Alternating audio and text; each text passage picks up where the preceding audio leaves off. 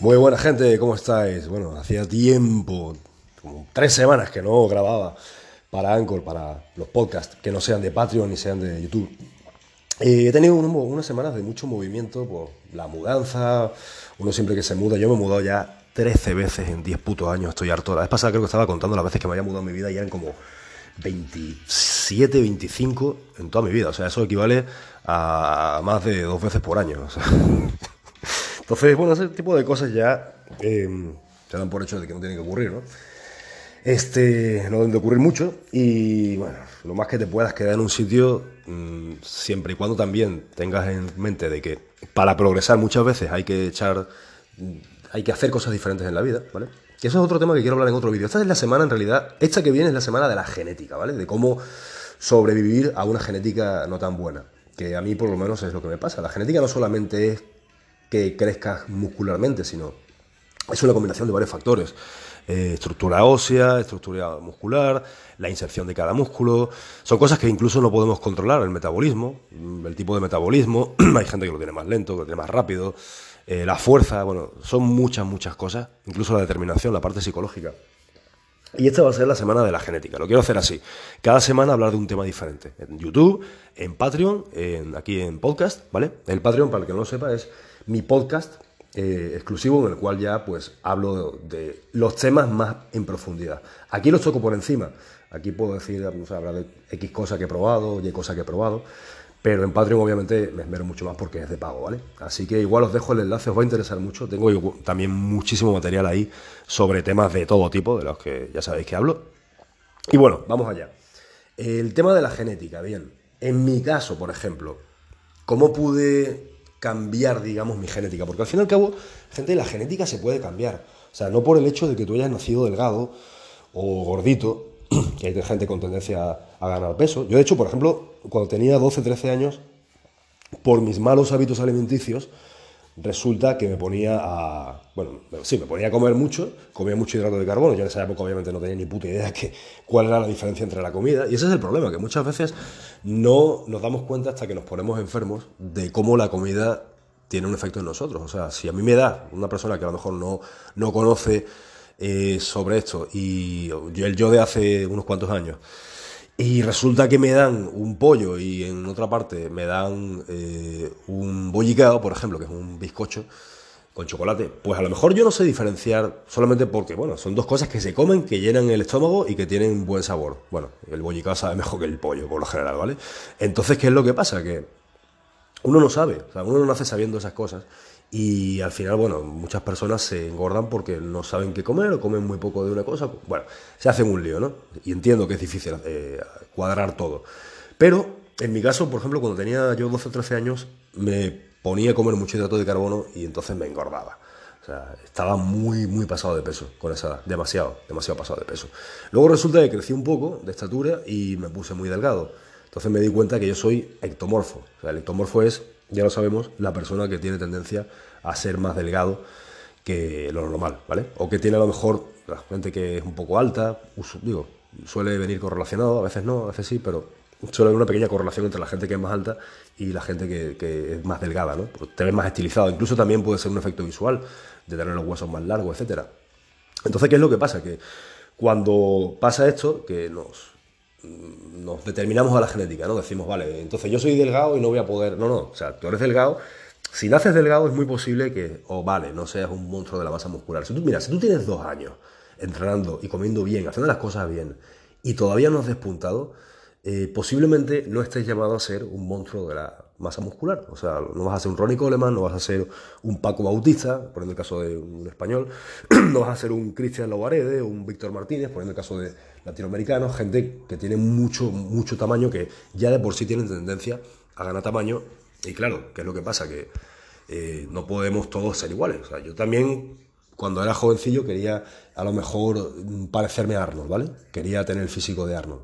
Después me di cuenta de que mi físico es diferente. mi físico, en lo particular, se parece más al de Apollo Creed, más que al de Arnold. Y está bien. O sea, uno tiene que aceptar también lo que decía ayer en el vídeo de, de la alopecia de YouTube. Véanlo. Ahí está en YouTube colgado, lo colgué ayer. Y uno nace con ciertas cosas y uno tiene que saber qué cartas le ha dado la vida, ¿no? Entonces yo sabía que, por ejemplo, el juego del tamaño yo no podía jugarlo porque no soy un tío que se pone en 105 kilos comiendo 3.000 calorías, que los hay. Hay gente que crece mucho con, con pocas calorías. El mismo Arnold no comía tantas calorías y se ponía inmenso. Bueno, comía, pero no tampoco las 5.000 que se dice alegremente. No, es que hay que comer 5.000 calorías. ¿Sabes lo que lo jodidamente difícil que es meterte 5.000 calorías limpias? O sea, te reto que lo hagas.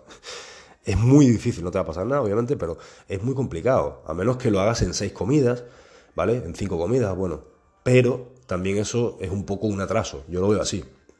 El hecho de comer tantas comidas de golpe a mí no se me hace, bueno, de golpe más bien, eh, tantas comidas durante el día. Si tienes el tiempo, si tienes la organización necesaria, bueno, bien por ti. Pero en lo particular, yo más de cuatro comidas no hago. No, quizás cuatro y un batido si me siento eh, muy bien, pero ya cuando metes un poco de ayuno, intermitente, ya a lo mejor se te pasa un tiempo una comida, eh, se te pasa la hora, pues obviamente es muy, muy difícil para el mundo normal, ¿no? La gente que tenemos que trabajar, que tenemos que yo creo que somos todos nosotros, ¿vale? O bueno, casi todos. Habrá alguno con la suerte de no tener que hacer gran cosa, pero es que aún así, aunque no tengas que hacer gran cosa, tienes que trabajar, ¿no? En fin, no me quiero desviar mucho del tema porque el tema es la genética. Eh, pero este tipo de cosas influye, ¿por qué? Porque al final, es lo que digo, si tú naces delgado, no te preocupes que vas a poder eh, engordarte para bien, o sea, ponerte más fuerte, por supuesto. Digo, son muchos factores, ¿vale? Pero uno de ellos es eh, entrenar pesado, no tanto como al principio me pasaba, que entrenaba muy pesado, pero no hacía bien las cosas porque el objetivo era mover el peso. Y ojo, este es el punto número uno, en el fisicoculturismo, recordad, sí, la fuerza es importante, por supuesto que es importante tener fuerza, eh, moviendo pesos importantes o pesos buenos para lo que tú puedas mover en ciertos movimientos, ¿vale? Eh, yo creo que por lo menos una o dos veces al mes sí hay que hacer básicos bueno, yo los hago siempre, pero mm, concéntrate en los básicos. Si eres una persona que quiere cambiar su metabolismo, su, bueno, su metabolismo, sí, también, pero su forma muscular, por ejemplo, si eres de tendencia a ganar grasa localizada, que muchos me decís eso, ¿no? Es que tengo grasa en el estómago y tengo los brazos delgados. Esto es un problema muy común, muy, muy común, seguro que la mitad de vosotros. ¿Qué es lo que pasa aquí? Que simplemente si tienes los brazos más delgados mm, de lo normal o se ven delgados en comparación al estándar que tú tienes y aparte eh, tienes grasa localizada, simplemente significa que hay un tema ahí de que estás comiendo un poquito más de lo debido, con el perfil de macros eh, diferente, porque al fin y al cabo, sí, las calorías son calorías, pero es que también el porcentaje de macros importa mucho.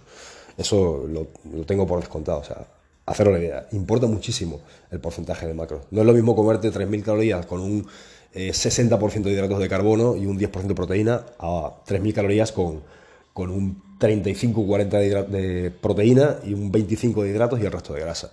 ¿Me explico? Sí hay diferencia, claro que sí. O sea, tú puedes pesar 90 kilos, pero si es 7% de grasa, eh, es muy diferente a un 17% de grasa, ¿vale? Entonces, eso es lo que hay con el tema del metabolismo, con el tema de, del entrenamiento, el tema de los básicos. Los básicos sí Puede ser que quemen más calorías, yo creo que sí, de hecho, si tú haces una serie de sentadillas eh, libres versus una serie de sentadillas en máquina o, o hack squat o una cosa similar, al final vas a quemar más calorías con lo libre, sí, por supuesto. Tienes más potencia en los músculos estabilizadores, en la sentadilla, bueno, en todo lo que es un libre versus una máquina, ¿no? Por ejemplo, en press de banca, por ejemplo, en sentadilla, ¿vale?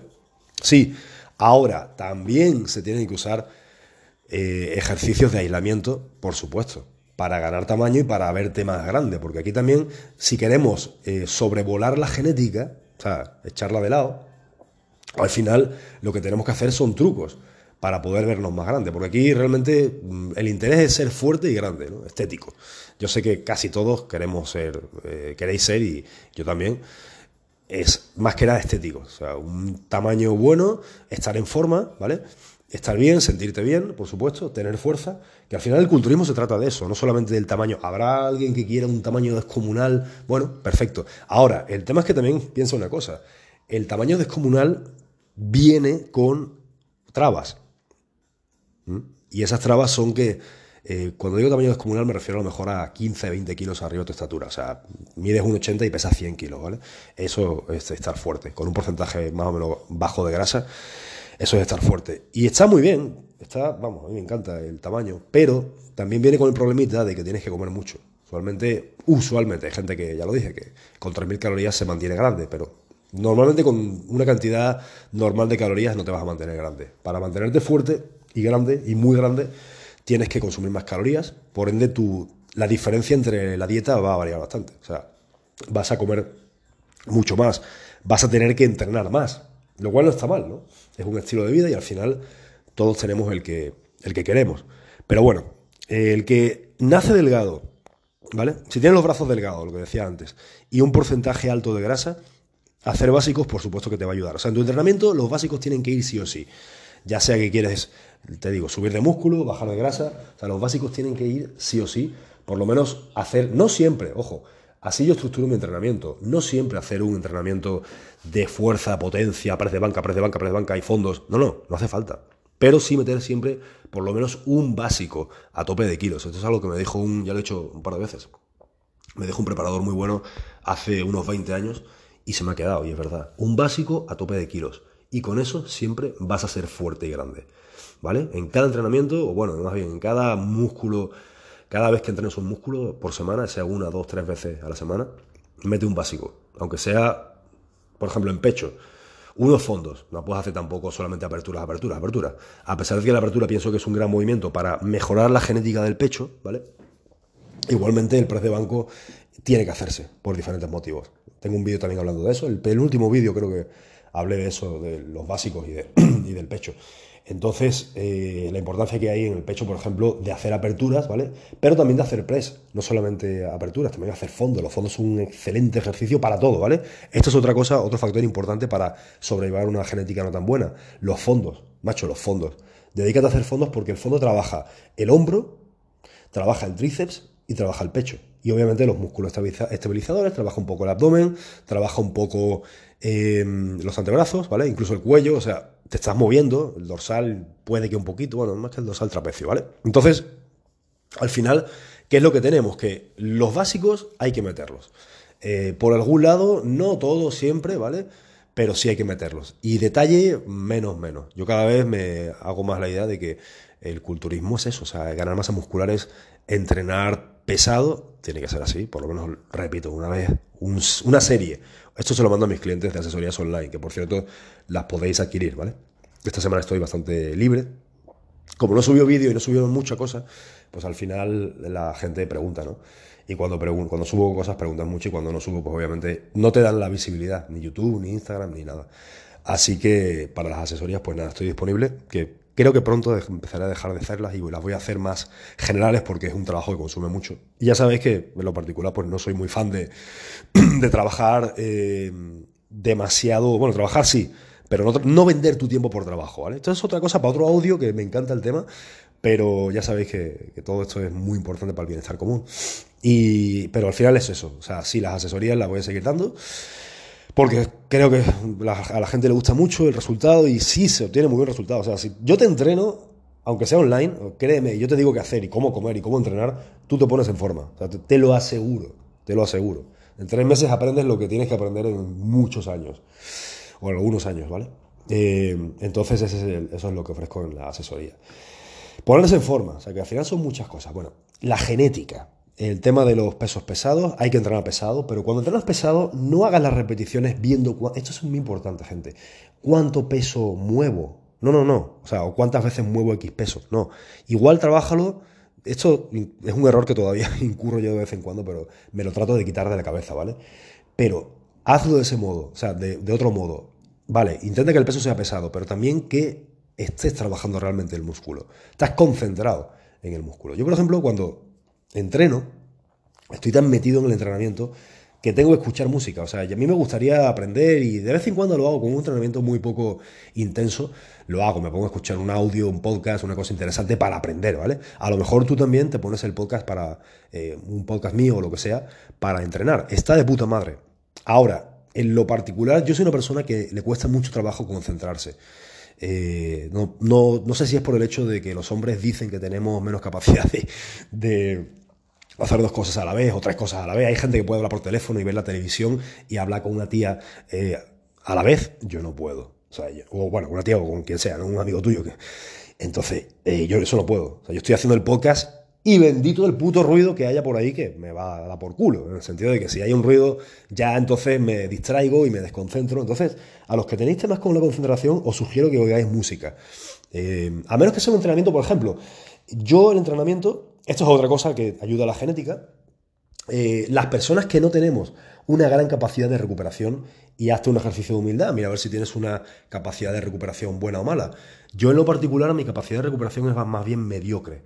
No sé si porque llego mucho al fallo, no sé si porque no me recupero rápido, no sé, no, porque tengo ya mucho tiempo entrenando y sé cómo, no sé, no sé, pero al final mi capacidad, bueno, cuando empecé tampoco era muy buena. O sea, mi capacidad de recuperación es bastante mala, ¿vale?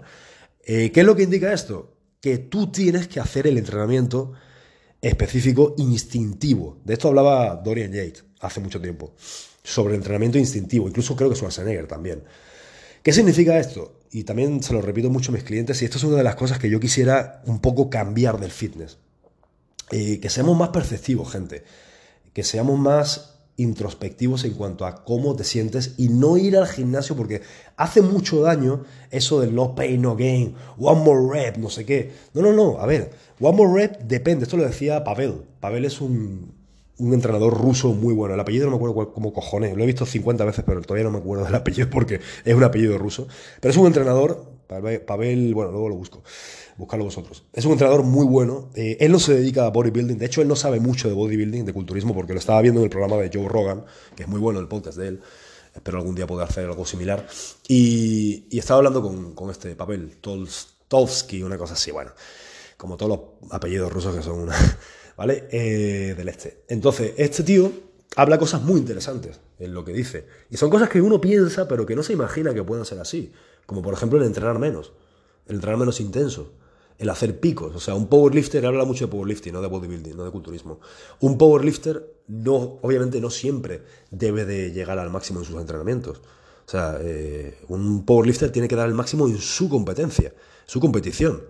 Pero no puede hacer un max, eh, bueno, puede que sí, pero no es lo mejor hacer un max, un máximo intento con un RM eh, una semana previa. ¿Vale? Se puede lesionar, puede ser que se canse. Recordad que cansa mucho el sistema nervioso, la fuerza, la fuerza cansa muchísimo. Por eso no se aconseja, ojo, esto es muy importante para que tu genética mejore y para que puedas crecer muscularmente y verte mejor, verte más grande y fuerte. No se aconseja llegar al fallo muscular en las series de fuerza con ejercicios básicos. A lo mejor sí, en un cool de bíceps, en un cool de antebrazo, que aún así, ¿eh? bajo mi experiencia, si yo llego mucho al fallo, incluso haciendo abdominales, que es lo más fácil que hay en teoría, ¿vale? Si llego mucho haciendo al fallo, haciendo abdominales, eh, luego mi sistema nervioso sufre, sufre, ¿vale?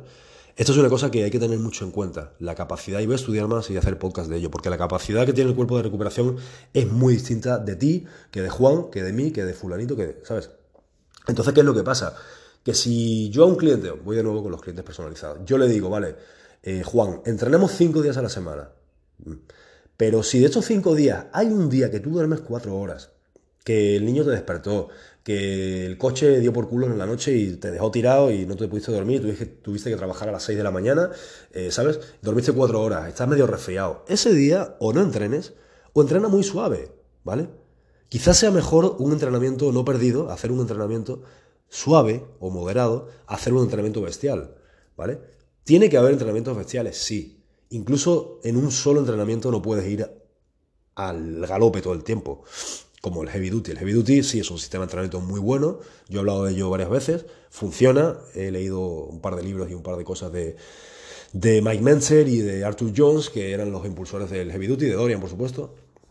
Y sí funciona, pero es un sistema de entrenamiento que al final te jode mucho los tendones, tiene mucho, de nuevo, el sistema reproductivo, el sistema inmunológico lo toca demasiado también el sistema inmune y el sistema nervioso central, que al final el sistema inmunológico te dice, es un buen barómetro para saber cómo estamos realmente de energía, ¿vale? El sistema inmunológico. Yo, por ejemplo, hoy me siento con la voz un poco ronca, eh, eh, con mucosidad, ¿vale? Mucosidad que tengo en la garganta y esto en la nariz. Y esto está pasando por el estrés. Esto está pasando porque estoy en una fase de estrés. Esta es otra cosa que quiero hablarte que es muy importante para sobrellevar la genética y es el estrés. ¿Por qué? Te explico. Porque esa tendencia a acumular grasa, esa tendencia a no ganar músculo, eh, tamaño muscular, tiene mucho que ver con el estrés. Fíjate la gente estresada cómo se ve, cómo se siente. O sea, imagínate la persona que tiene, eh, bueno, la madre, por ejemplo, que es trabajadora, que tiene dos hijos, eh, que tiene que atenderlos, que no duerme bien por la noche, que tiene un montón de cosas, ¿vale? La gente estresada por lo general tiende a ganar grasa en donde no quieren, ¿no? Obviamente que si la barriga, los hombres acumulamos más grasa en la barriga, las mujeres más en el glúteo y caderas, etc. Eh, ¿Qué pasa? Para poder sobrellevar esto, el tema del estrés también, es muy importante lo que decía, interiorizar. Uno tiene que interiorizar porque al final estás siempre contigo mismo. O sea, naces solo, mueres solo y sí, es muy importante estar tranquilo, ser tranquilo. La gente grande, la gente fuerte en forma, por lo general es bastante tranquila, ¿vale? Tranquila en el sentido de, bueno, sí, no sales a fiestear todos los días o bueno, todos los fines de semana hasta las 3 de la mañana, eso por supuesto, o 5 o lo que sea, eso tiene un grave impacto en tu entrenamiento y en tu estilo de vida. Por ejemplo, el salir de noche. A mí, en lo particular, a mí no me gusta salir de noche. Yo me duermo muy tarde, pero no me gusta salir de noche porque me quita muchas cosas. O sea, al fin y al cabo el día, en el día se trabaja mejor, ¿vale? Eh, hay muchas funciones vitales y, bueno, procesos metabólicos y de ganancia de músculo y pérdida de grasa que si sales de noche, encima le metes alcohol y le metes el estrés del ruido y le metes esto, pues lo acabas jodiendo. Entonces, todo esto conforma el estrés. Los problemas, otra cosa muy importante, la psicología, que es un campo que a mí me encanta y que realmente hay que estudiar mucho. Para poder ser un buen culturista, y esto puede que uno se ría, pero para poder mejorar como culturista y eh, la genética, la psicología creo que tiene mucho que ver. Qué tan bien o mal te tomen las cosas y cómo conoces a tu cuerpo y cómo conoces y cómo sabes cómo eres capaz de solventar una situación, ¿vale? Por ejemplo, yo me estoy empezando a dar cuenta, a mi edad, ¿no?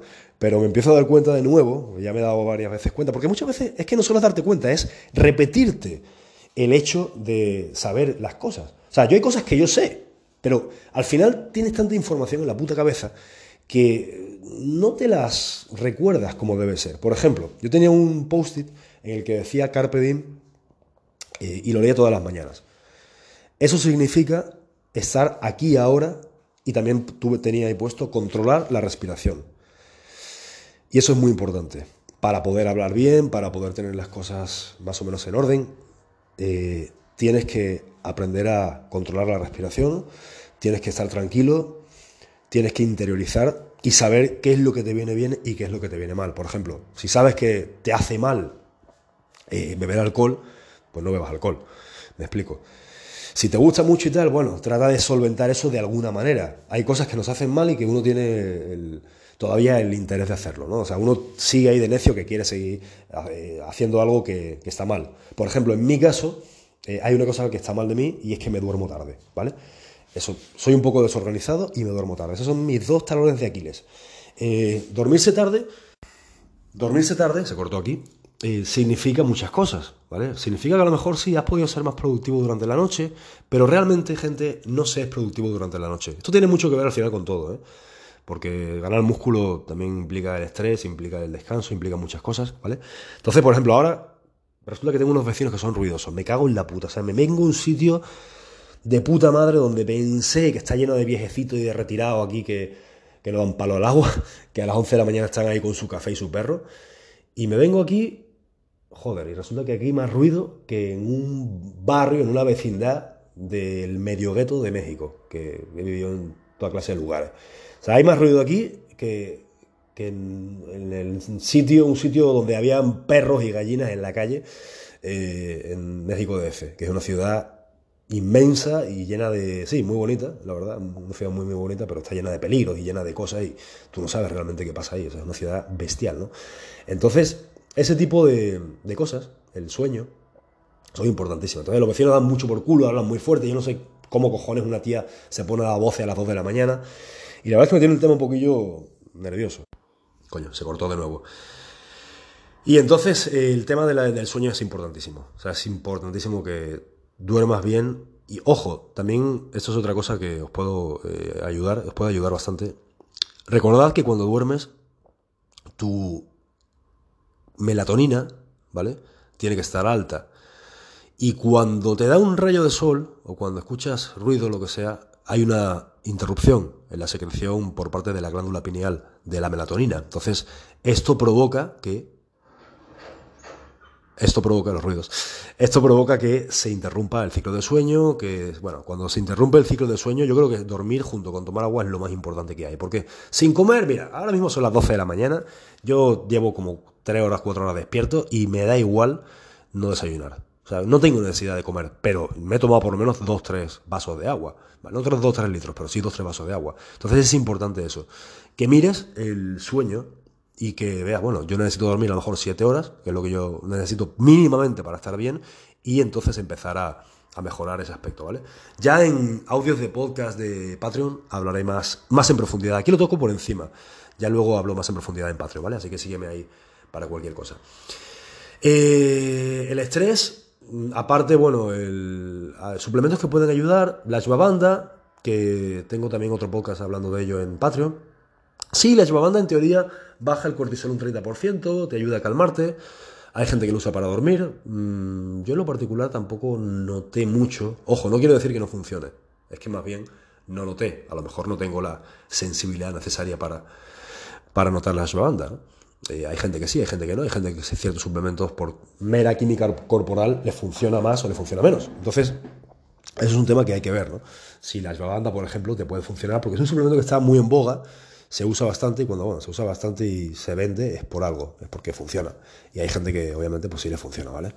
Eh, luego está el GABA, el ácido gamma aminobutírico, que ayuda a la conexión neuronal, lo cual también te relaja con un efecto en teoría parecido a los ansiolíticos, ¿vale? A las benzodiazepinas, tal como son el Valium, el Tafil, todo ese tipo de cosas, que hay que tener cuidado porque ese tipo de medicamentos son adictivos, porque la sensación que produce es de un relajamiento, o sea, tú con un, no sé, 15 miligramos de Valium en un avión y el avión se empieza a caer y casi que te vale verga, ¿sabes? casi que te da igual, como Eh, o sea, la sensación de las benzodiazepinas son como que te da igual lo que pasa. Y al final eso es un poco adictivo. ¿Por qué? Porque nos quita el miedo. Y el miedo es de las cosas más importantes que le pasa a un ser humano, creo yo. Bueno, un animal. Pero el ser humano tiene la capacidad de enfrentarse al miedo. Todos tenemos miedos. Al final, tener miedo es normal. Eh, uno, sobre todo con la vida que, siempre se ha tenido. ¿no? Uno se dice hoy día, pero bueno, siempre, yo creo que siempre ha habido la dificultad de ganar el pan, ¿no? de, conseguir las cosas, los alimentos, la dificultad de pagar la renta, la dificultad de, de muchas cosas. Y el miedo nos puede paralizar, nos puede también hacer cosas, nos puede meter presión. Obviamente, si necesitas un dinero mm, X por tal cosa, tal situación importante, ese miedo, ¿vale? A perder un trabajo, ese miedo a perder una relación, ese miedo a que tu hijo se enferme, ese miedo a que tu padre lo, que sea, ¿vale? Va a hacer que reacciones más fuertemente o menos. Sobre todo más. También lo particular me funciona bien trabajarlo bajo presión. Mm, usualmente las cosas las hago más rápido y las hago más bien bajo presión. No sé por qué, hay gente que trabaja mejor así, hay gente que no. De hecho, lo más inteligente creo que es al revés. Lo más inteligente es tener lo más listo, eh, preparado más bien, lo antes preparado para no tener que sufrir luego y pasar ese, ese miedo, por así decirse, ¿no? Esa presión, más que miedo. Pero bueno, el miedo está ahí dentro de todos y hay que saber, es como decía en la película de Batman, El Caballero de la Noche, eh, hay que saber sobrellevarlo, hay que saber vencerlo, hay que tener la fuerza interna para eso. ¿vale? Esto tiene mucho que ver, el estrés, tiene mucho que ver, gente, con potenciar tu desarrollo físico y con estar más grande y más fuerte. Mucho, mucho que ver. Luego tenemos lo de siempre, que es el tema de la testosterona, ¿vale? La testosterona ya esto siempre lo digo, casi siempre, pero tiene que estar alta sí o sí para poder tener un físico. Ojo, mira lo que te digo. Sin un nivel alto de testosterona tú no vas a tener nunca un gran físico. Eso es, eso es así. Porque la testosterona lo que te hace es que te baja el nivel de grasa, te sube el porcentaje de músculo, te hace sentir mejor, te hace más proclive a entrenar, más proclive a ser más eh, fuerte en la vida. ¿Sabes? sea, tienes más certeza de las cosas, tienes más decisión, más coraje, más espíritu. Eso es lo que hace la testosterona. Y claro, obviamente eso te ayuda para entrenar un par de veces al día o una vez al día aunque sea, eso te ayuda para hacer tal cosa, eso te ayuda para mejorar tu genética, eso te ayuda para a nivel metabólico, para bajar grasa, ¿vale?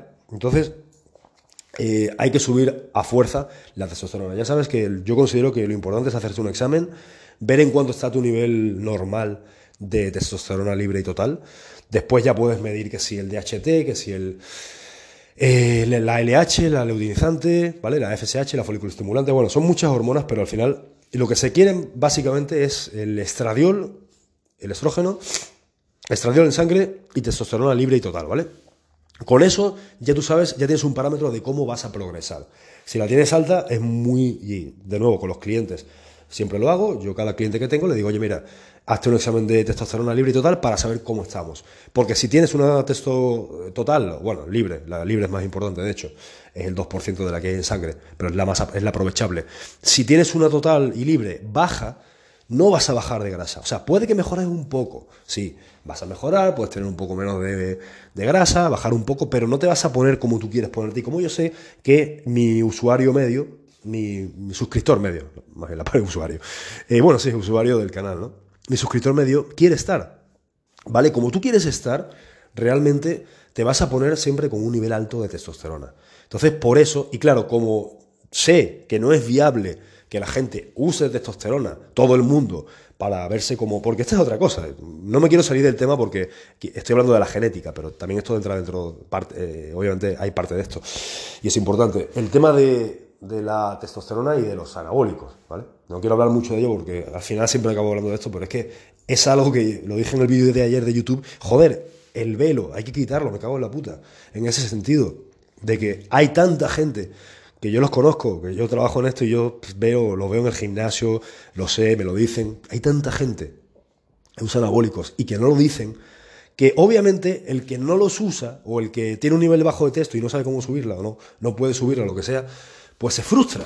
Porque dice, ¿y por qué esta persona consigue un desarrollo físico de la hostia y yo no? Si yo entreno igual y yo me, esfuerzo y yo como y, ya. A lo mejor ese es tu caso eh, y es el caso en el cual por eso tienes un físico muy delgado de brazos y un poco alto de grasa en la barriga, ¿vale? Y cuando esto ocurre, también lo que decía, lo de la testosterona es importante.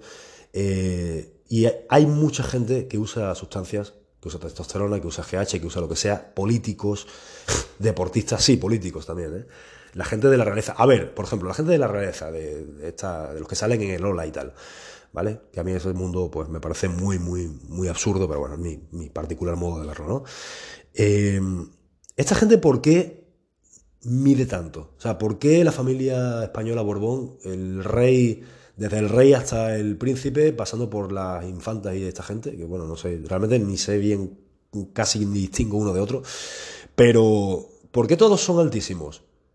No es casualidad, o sea, porque aparte no son altos tipo un poquito más de la media, son muy altos, son casi gigantes. Y toda la familia, qué raro, ¿no? Porque obviamente se suplementan con ciertas cosas, comen mejor y porque algunos también tienen un desarrollo físico muy bueno, porque usan cosas, ¿ok?